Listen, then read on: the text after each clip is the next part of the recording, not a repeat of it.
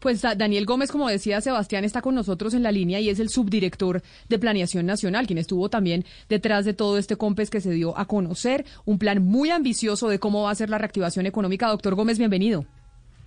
Buenos días a todos, muchas gracias por invitarme. 195, 135 billones de pesos, ¿eso equivale a qué tanto del PIB de Colombia en un año? Eh, no lo quiero corchar, pero... a mí me gustaría, no, no lo quiero corchar, pero es que quería saber porque 135 billones de pesos para tener un comparativo es una barbaridad. Y entonces usted que es el matemático, el economista, nos puede ayudar. Con el, con el presupuesto de inversión de cada año, el presupuesto de, eh, de general de, de, la, de la nación y la parte de, inversión aprobada el año pasado fue histórica eh, en, para estándares de, de Colombia pero pues para darles una idea, el año pasado el, el gobierno logró financiación por exactamente 13 puntos eh, del PIB, que es más o menos 130 billones, eh, este son 13 puntos porcentuales del PIB, eh, y, es más o menos lo que estamos estimando en inversiones para los próximos seis años dentro de este plan de inversiones ligado al plan de reactivación. Ese plan que ustedes dieron a conocer que es por seis años de 135 billones de pesos, ¿no deja un poco amarrado al gobierno que venga? No lo deja de eh, maniatado y básicamente ya le deja determinado cómo se debe hacer la inversión y cómo debe ser ese plan? Entonces, dos puntos ahí. Una cosa bonita, importante del COMPES eh, y de, los, de, las políticas en Colombia es que permiten darle continuidad a políticas. Entonces, eh, en cierto sentido, la política económica en Colombia sí logra, sí, sí ata un poco a los futuros gobiernos. Siempre hay una, hay, hay algo que se hereda, pero eso, la, la, contraparte de eso es que se le da continuidad a políticas. Continuidad es muy importante para tener un plan de reactivación. Lo que no queríamos con este plan era simplemente tener un rebote en 2021 eh, con base en una recesión muy profunda el año pasado globalmente, sino que realmente sea un plan con una visión de cinco o seis años, como muchos países han hecho. Corea también tiene un plan a seis años, los franceses sacaron su plan a seis años, eh, pensando en reactivación, pero que no fuera una cosa de únicamente Señor Gómez, pero lo cierto es que pues la reactivación tiene que darse ya y ustedes eh, generaron este COMPES, tengo entendido, eh, digamos, abarcando casi cuatro temas, ¿no? Empleabilidad, comunidades vulnerables, crecimiento limpio de la economía y crecimiento del sector rural. Yo quiero hablarle de las comunidades vulnerables de la pobreza, porque cuando uno ah. mira lo que sucedió, por ejemplo, en Brasil, en Estados Unidos, Brasil tuvo una contracción del 4.3, Chile del 6%, y pues Estados Unidos y, por ejemplo, Brasil no hubieran afectado a su pobreza en esta, en esta pandemia porque fueron muy generosos con los ayudos y los subsidios. Ustedes ahora que tienen este COMPES y que quieren tratar de aliviar el tema de la pobreza, ¿no les parece que llega un poco tarde y que lo que sucedió fue que por ser tan austeros con los subsidios y las ayudas, pues en este momento estamos viendo los números que estamos viendo en pobreza, a diferencia de lo que pasó en Brasil? Entonces, eh, ese es un muy buen punto, pero yo quiero aclarar que en marzo del año pasado, a principios de la pandemia y cuando empezamos a, implementar los, eh, las medidas de control del contagio, nosotros en DNP, junto con el Banco Mundial, hicimos unas estimaciones iniciales de en cuánto iba a subir la pobreza. Nuestro cálculo era que la pobreza iba a subir 10 puntos porcentuales. Realmente, como mostró el DANE, subió 6 puntos porcentuales y la mitigación fue gracias a todas las medidas que implementamos desde el gobierno de transferencias monetarias no condicionadas como ingreso solidario, como compensación del IVA, como las, eh, los giros extraordinarios vía los programas sociales. El año pasado duplicamos la cobertura de programas sociales en Colombia. Esto eh, básicamente eh, logramos aumentar la cobertura que se había logrado en 20 años en un par de meses. Entonces, eh, si bien siempre se puede pedir y sugerir que, tocaba meterle más, eh, logramos reducir el aumento en pobreza en cuatro puntos porcentuales, eh, que es enorme. los cálculos que, que, hemos empezado a ver de investigadores independientes como Jairo Núñez en este desarrollo muestran que los programas sociales eh, amortiguaron la caída de ingresos de hogares en pobreza extrema en 60%, de hogares en pobreza en 40%. Entonces, eh, el impacto fue bastante significativo. Doctor Gómez, como ustedes han venido reuniéndose eh, entre diferentes entidades, y este es un plan muy ambicioso y ustedes hacen como una suerte de articulador de cerebro, pero uno lee el documento y ustedes le hacen recomendaciones a ministerios, cosas que ya no está eh, en cabeza o en manos de Planación Nacional. ¿Qué tanta confianza tiene usted que, por ejemplo, el Ministerio de Trabajo sí le pare bolas a las recomendaciones que, el documento tiene en temas laborales, en temas de contratación, en cosas que se debe avanzar en algunos frentes? recomiendan. es una muy buena pregunta. Pero espéreme, doctor, espéreme, espéreme, doctor eh, Gómez, porque pues ese COMPES tiene 300 páginas y evidentemente ayer se publicó y no se lo ha leído nadie o muy poquita gente. Esas recomendaciones que hacen para el Ministerio de Trabajo es hacer una reforma laboral, es eh, flexibilizar la contratación, es eh, o qué proponen en temas de trabajo para la reactivación económica. No, no, no. Contesto ambas cosas en orden. Entonces, lo primero es que eh, el, el complex pues, tiene menos de 200 páginas. Realmente sin, sin la bibliografía y todo eso tiene como 150. Eh, Súper invitados a leerlo, pero también sacamos un resumen de 20 paginitas que, que está súper bien resumido. Se los recomiendo a todos. Está en la página del COMPES del, del DNP. Entonces, tenemos eso, tenemos los infográficos, tenemos el video, eh, estamos sacando piezas de comunicación. Entonces, esperamos que mucha divulgación sin que todo el mundo tenga que leerse las 200 páginas. Eso es lo primero. Eh, lo segundo es que eh, el COMPES, lo que mencionaba Sebastián en términos de las recomendaciones, ese es el lenguaje que usa el COMPES.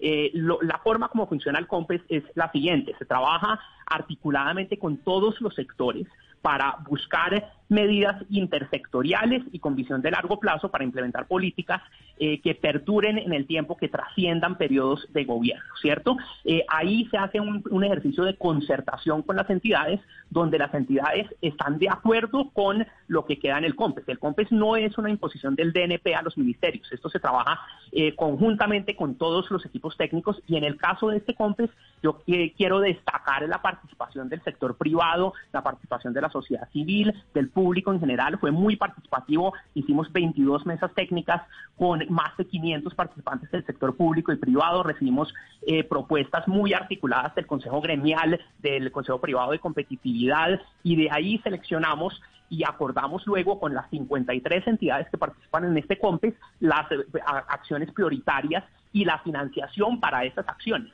Además del plan de inversiones, tenemos 141 acciones con financiación de 3.8 billones de pesos para implementar todas las acciones para potenciar realmente y consolidar el impacto de estas inversiones. La segunda pregunta de Camila eh, sobre los temas laborales. Entonces, hay varias acciones en, en, el COMPES específicas sobre temas laborales, en particular cómo mejorar eh, la articulación entre la formación para el trabajo, entre la formación postmedia y, las, eh, y la demanda de habilidades desde el sector privado. Hay muchas acciones para mejorar ese, ese emparejamiento entre desempleados y vacantes. ¿cierto? Que es uno de los temas principales aquí. Lo otro grande y grueso es que este COMPES tiene que recoger y darle un mandato al gobierno para eh, eh, para, eh, para analizar y empezar a implementar las recomendaciones que vengan de tres ejercicios muy grandes, dos ejercicios muy grandes de análisis de largo plazo, la misión de internacionalización y la, misión de empleo. La misión de empleo para temas laborales, este año, en este semestre ya van a, van a estar entregando sus recomendaciones, que vamos a ver cuáles son, pero es una cosa muy integral sobre trabajo, sobre el mercado laboral y el sistema de protección social. Eh, y en esa medida el COMPES pues da línea para, para incorporar estas medidas. Eh, y por supuesto que los ministerios están absolutamente comprometidos con todo lo que queda en el COMPES. El COMPES, eh, el COMPES recomienda a los ministerios hacer las acciones. En la aprobación del COMPES, los, los ministros, miembros del COMPES, aprueban y dicen sí, estamos comprometidos y eso queda en el plan de acción y seguimiento que también es público, donde se le hace seguimiento durante los seis años a toda la implementación. Eh, señor Gómez, en el documento eh, ustedes especifican pues que hay cuatro frentes de trabajo esenciales que son eh, hogares, sector productivo, marco institucional y, desarrollo digital. En el desarrollo de, pues en el orden de prioridades en que se va a desarrollar o que se desarrollaría todo esto, ¿cuál es el orden de prioridades? Y le quiero preguntar si de alguna manera tiene una, una consideración diferencial de género, algún enfoque de género. Sí, señora, muy buenas preguntas. Entonces, eh, como decías, tiene, tiene los cinco compromisos del compromiso por Colombia, que fue el plan de, choque, el plan de reactivación a corto plazo que anunció el presidente en la instalación del Congreso el año pasado. Eh, y este COMPES lo que agrega, además de este plan de inversiones, son los cuatro ejes en hogares, sector productivo, gobierno, habilitadores fiscales, ¿cierto? Eh, todo esto va en va, eh, va en paralelo, ¿cierto? Todo esto es muy complementario y por eso eh, la importancia del COMPES es que es intersectorial y que son cosas que no pueden hacer los ministerios individualmente y es una herramienta realmente de articulación y coordinación del gobierno, ¿cierto? Eh, entonces, el tema de, en cada tema hay, hay temas prioritarios. Lo que quedó en el COMPES es realmente la depuración después de muchas mesas y, muchos, y muchas propuestas donde había eh, más de 400 propuestas de acciones y bajamos hasta 140 eh, acciones, ¿cierto? Pero entonces ahí claramente en hogares los dos puntos críticos son reducir la pobreza, como ustedes dijeron, y ahí la experiencia del año pasado de las transferencias monetarias va a ser crítica consolidarla con este COMPES este año para poder eh, mejorar la focalización, mejorar el impacto de las transferencias, eh, volver a revisar la priorización para que responda a las necesidades cambiantes este año. Y el capital humano, lo de educación y salud, sobre todo educación, hay unas estrategias muy bonitas para evitar que los niños, niñas y adolescentes que dejaron de ir al colegio el año pasado eh, no vuelvan este año, ¿cierto? Queremos evitar la deserción escolar y ahí también hay acciones diferenciales porque los más pobres son los que con más eh, eh, probabilidad van a desertar, ¿cierto? En género también hay unas acciones diferenciales por género y por ruralidad. Lo que vimos en los datos del DANE fue que hubo impactos diferenciales para mujeres, para jóvenes y para eh, personas en la ruralidad en términos del aumento en desempleo, en términos de caídas en pobreza. Entonces ahí también pues con el Ministerio de, Agricultura, con el eh, sector social, el DPS, hay estrategias para poder eh, llegar a esa gente que fue más duramente afectada por el COVID. Señor Gómez, en, en el cuando se habla de comunidades vulnerables específicamente y superación de pobreza, etcétera, uno de los temas que ustedes desarrollan es devolver el IVA a las clases más vulnerables. Eso además ha estado presentado dentro del posible marco de una reforma fiscal o reforma tributaria, eh, pues lo que se supone que vamos a empezar a ver en dos meses en el Congreso. ¿Ustedes pretenden devolverle el IVA nada más a los pobres o también a la clase media y la clase media vulnerable? La compensación del IVA fue un programa eh, que, quedó en el Plan Nacional de, Desarrollo, viene desde allá. Eh, se aprobó en un COMPES en el, el, 12 de marzo del año pasado, antes de la pandemia, antes de los cerramientos, y lo que hicimos fue acelerar su implementación para responder a la pandemia, ¿cierto? Pero es un programa con vocación permanente para poder corregir la regresividad del IVA. Ahorita estamos devolviendo, eh, estamos haciendo compensación del IVA a los hogares en pobreza extrema, ¿cierto? Esos son 75 mil pesos cada dos meses, identificados vía el CISBEN y el índice de pobreza multidimensional por municipios. Entonces, lo, importante que plantea el COMPES es que tenemos las plataformas de transferencias para poder ajustar todos estos programas. Em, en, el marco de la, de la reforma fiscal que el presidente eh, anunció la semana pasada, se están contemplando eh, eh, medidas de impacto social, incluidos estos temas, y también pues medidas de, sostenibilidad fiscal. Eh, ahí se van a recoger las, como anunció el ministro y el presidente, las recomendaciones de la Comisión eh, de Expertos de Beneficios Tributarios, que también estará entregando sus recomendaciones, pero entonces eso no voy a ahondar en ese tema, ya que el, ministro anunciará y presentará la reforma completa como se anunció ahorita en marzo. Leyendo y mirando eh, ese COMPES que ustedes presentan desde planeación, uno ve que la situación económica y lo que nos dejó esta pandemia básicamente es como una situación de posguerra. Y dígame, doctor García, doctor Gómez, si usted lo analizaría de esa manera. Si estamos en este momento con un plan de verdad de cómo se haría una reactivación económica después de una guerra. Yo creo que es un plan muy ambicioso, Camila y, Mesa. Yo creo que, eh, que el plan de, inversiones que se anunció, que, busca acelerar todo lo que teníamos en el, en el portafolio de inversiones para estos años, eh, reunir fuentes, incluido presupuesto general de la nación, pero también toda la reforma del sistema general de regalías, eh, va, a, lograr apalancar recursos para la convergencia regional y la recuperación regional, eh, junto con todas estas políticas de articulación y de coordinación, constituye un plan muy integral y muy, y muy coherente.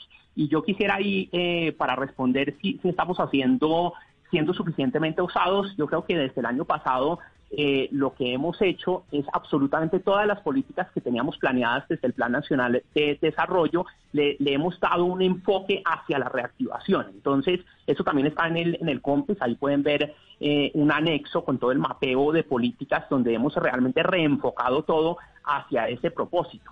Em, entonces, eh, en términos de los montos, en términos de, de lo novedoso, en términos eh, de, las medidas para el sector educativo, para el sector salud, para el sector productivo, para en términos de, sostenibilidad, de acceso a financiamiento. Creo que estamos proponiendo unas cosas interesantes, nuevas, novedosas. Hay otras cosas que ya estaban planeadas y que toca acelerar, pero eso también es, el rol de este COMP, ¿cierto? Acelerar lo que teníamos planeado y que ahora se volvió muy urgente y tener una, un, un número de cosas eh, nuevas e innovadoras es el subdirector de Planeación Nacional, Daniel Gómez, hablándonos de ese COMPES, esa, ese plan que tiene el gobierno para la reactivación económica después de lo duro que nos golpeó esta pandemia a nosotros en Colombia. Doctor Gómez, mil gracias por, por haber estado con nosotros. Muchas gracias a ustedes por invitarme y los invito a todos a consultar la página y los documentos, sobre todo el resumen, 20 paginitas, se lo leen en 15 minutos. Claro que sí, mil gracias. 11 de la mañana, 58